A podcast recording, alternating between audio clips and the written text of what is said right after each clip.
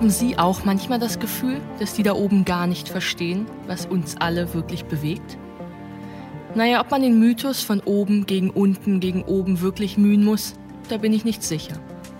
Sicher bin ich hingegen, vieles, das Hauptstadtpresse und Schlagzeilen beschäftigt, ist für eigentlichen Fortschritt gar nicht so relevant. Hunderttausende engagieren sich in Gemeinden, kämpfen in Bürgerbegehren, installieren Pionierprojekte in ihren kommunalen Verwaltungen, während in der Öffentlichkeit Flugscham, Clubhouse und Gendersternchen debattiert werden. Auch Meilensteine der Nachhaltigkeit werden vor allem auf einer Ebene erreicht, der kommunalen.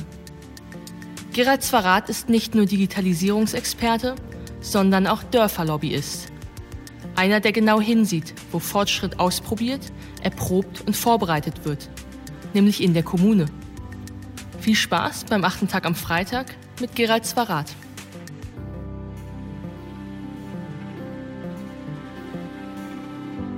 Hallo liebe Zuhörerinnen und Zuhörer, mein Name ist Gerald Zwarat und ich freue mich sehr, dass Sie sich die Zeit nehmen, mir zuzuhören. Ich habe Deutsch und Geschichte studiert und leite das Berliner Kontaktbüro des Fraunhofer IESE, einem Institut für experimentelles Software Engineering aus Kaiserslautern. Ich habe ein Buch zu Digitalisierungsstrategien geschrieben und mein Herz schlägt für einen Verein, den ich mit tollen Mitstreiterinnen im vergangenen Jahr neu gründen durfte.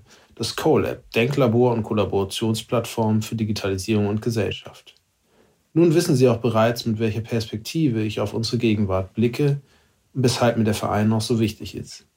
Mich hat in den letzten Jahren viel bewegt, in welchen Räumen und Formaten wir unabhängig kreativ und der Zukunft zugewandt über die Auswirkungen der Digitalisierung auf unsere Gesellschaft diskutieren können. Meine These ist, dass wir die Zukunft nur vor Ort bei den Menschen in den Kommunen gestalten können. Und obwohl ich schon immer ein Großstadtkind war, bin ich durch die Arbeit mit dem IESE gewissermaßen zu einem Botschafter der Dörfer geworden. Gemeinsam mit dem Institut haben wir die Dörfer zu einem Schwerpunkt in der Erforschung der digitalen Transformation gemacht. Und meine These fächert sich also noch einmal auf. Zukunft wird in den Kommunen gemacht und gerade jetzt zeigt sich eine große Chance für die ländlichen Regionen. Es ist Land in Sicht. Wir brauchen eine Revitalisierung der Dörfer. Sagen doch fast alle, mit denen ich spreche. Was für eine schöne Initiative. Ich komme doch auch aus den ländlichen Räumen. Und haben nicht die meisten auch intensive Kindheitserinnerungen von glücklichen Sommern, irgendwo auf einem Bauernhof oder Ferienlager in der Pampa am See und mit erstem Liebeskummer im elterlichen Auto zurück in die Stadt, in der Hoffnung auf den nächsten endlosen Sommer. Kurioserweise hat es Jahre gedauert, bis es Konsens wurde, dass diese Digitalisierung nicht nur etwas für Großstädte ist, weil wir sonst den Großteil der Bevölkerung Deutschlands, ja Europas zurücklassen und zudem verpassen, uns über die Rolle, Aufgaben und Services der Kommunen in einer digitalisierten Welt Gedanken zu machen. Und zwar bevor internationale Konzerne die lokale Daseinsvorsorge ausgefüllt haben. Nun, als wären die Herausforderungen für die Kommunen in den ländlichen Räumen nicht schon groß genug, befindet sich unsere Gesellschaft gerade in einem Umbruch. Einem Umbruch zwischen zwei Zeitaltern, zwischen der spätmodernen und dem digitalen Zeitalter. In diesen Zwischenzeiten, wie ich sie nennen möchte, fehlen vielfach noch die Möglichkeiten, sich vom Alten zu trennen und wir offenbaren zugleich einen Mangel an Visionen, das Unbekannte Neue zu gestalten. Und hier muss ich mich direkt ansprechen. Das gilt auch für positive Narrative im digitalen Wandel. Also versuchen wir mit Antworten und Instrumenten der Vergangenheit die noch volatile Zukunft irgendwie in das bekannte und sichere Weltbild zu dengeln. In diesen Zwischenzeiten sind viele Menschen empfänglich für Ängste und einfache Wahrheiten. Oder wie es der italienische Philosoph Antonio Gramsci formuliert, die alte Welt liegt im Sterben, die neue ist noch nicht geboren, es ist die Zeit der Monster. So ringt die Spätmoderne noch mit Visionen des Industriekapitalismus, von maximaler Naturbeherrschung, Maximierung der Freiheit und unbeschränktem Glück, während sich nun mit Fridays for Future und Wir versus Virus Postwachstum, Gemeinwohlökonomie und digitaler Suffizienz neue Themen an der Oberfläche zeigen. Wir reden wieder mehr über Solidarität statt Egoismus, Aktivität statt Passivität und Aktivität im humanistischen Sinne, wie Erich Fromm sagen würde, über Sein statt Haben, über neue Beziehungen zur Natur.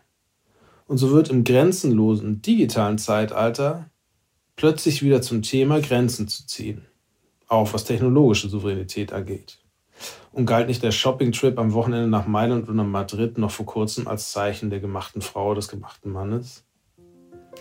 Aber verzeihen Sie mir noch einen kurzen Exkurs zu den Zwischenzeiten. Denn wer etwas genauer um die Zeit um 1900 blickt, erkennt vieles wieder. Die Wirtschaft boomte und die Nervosität als neue Krankheit der Epoche war der Preis. Die Zeitgenossen durchlebten einen Wandel, der ihren Alltag mindestens so radikal umwälzte wie die digitale Revolution heute. Elektrisches Licht machte die Nacht zum Tag, der Verkehr in den chaotisch wachsenden Städten wurde als nervenaufreibend empfunden. Telefone schrillten, der Druck der Automatisierung in den Fabriken auf die Arbeiter wurde allgegenwärtig. Auch wenn viele Chancen der Globalisierung sahen, dass die Deutschen jetzt auch mit den Amerikanern konkurrieren mussten, das machte sie nervös.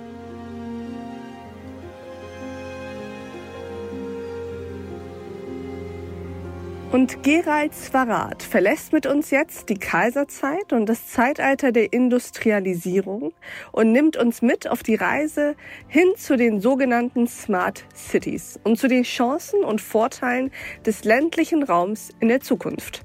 Dort, wo Luftschlösser im Boden verschraubt werden müssen, wie er sagt. Ich würde mich freuen, wenn Sie Diana Kinnert und ihn dabei begleiten. Gehen Sie auf thepioneer.de und loggen Sie sich auf unserer Website dafür ein. Dann können Sie auch alles andere verfolgen, woran wir täglich für Sie arbeiten. Weitere Podcasts, Newsletter, Artikel, Reportagen, Live-Journalismus und Veranstaltungen. Politik, Wirtschaft, Tech News, Börse und Kultur. Wir bieten Ihnen werbefreien Qualitätsjournalismus. Das Einzige, was wir dafür brauchen, sind Sie. Ich wünsche Ihnen noch einen schönen Abend. Ihre Alev Doan.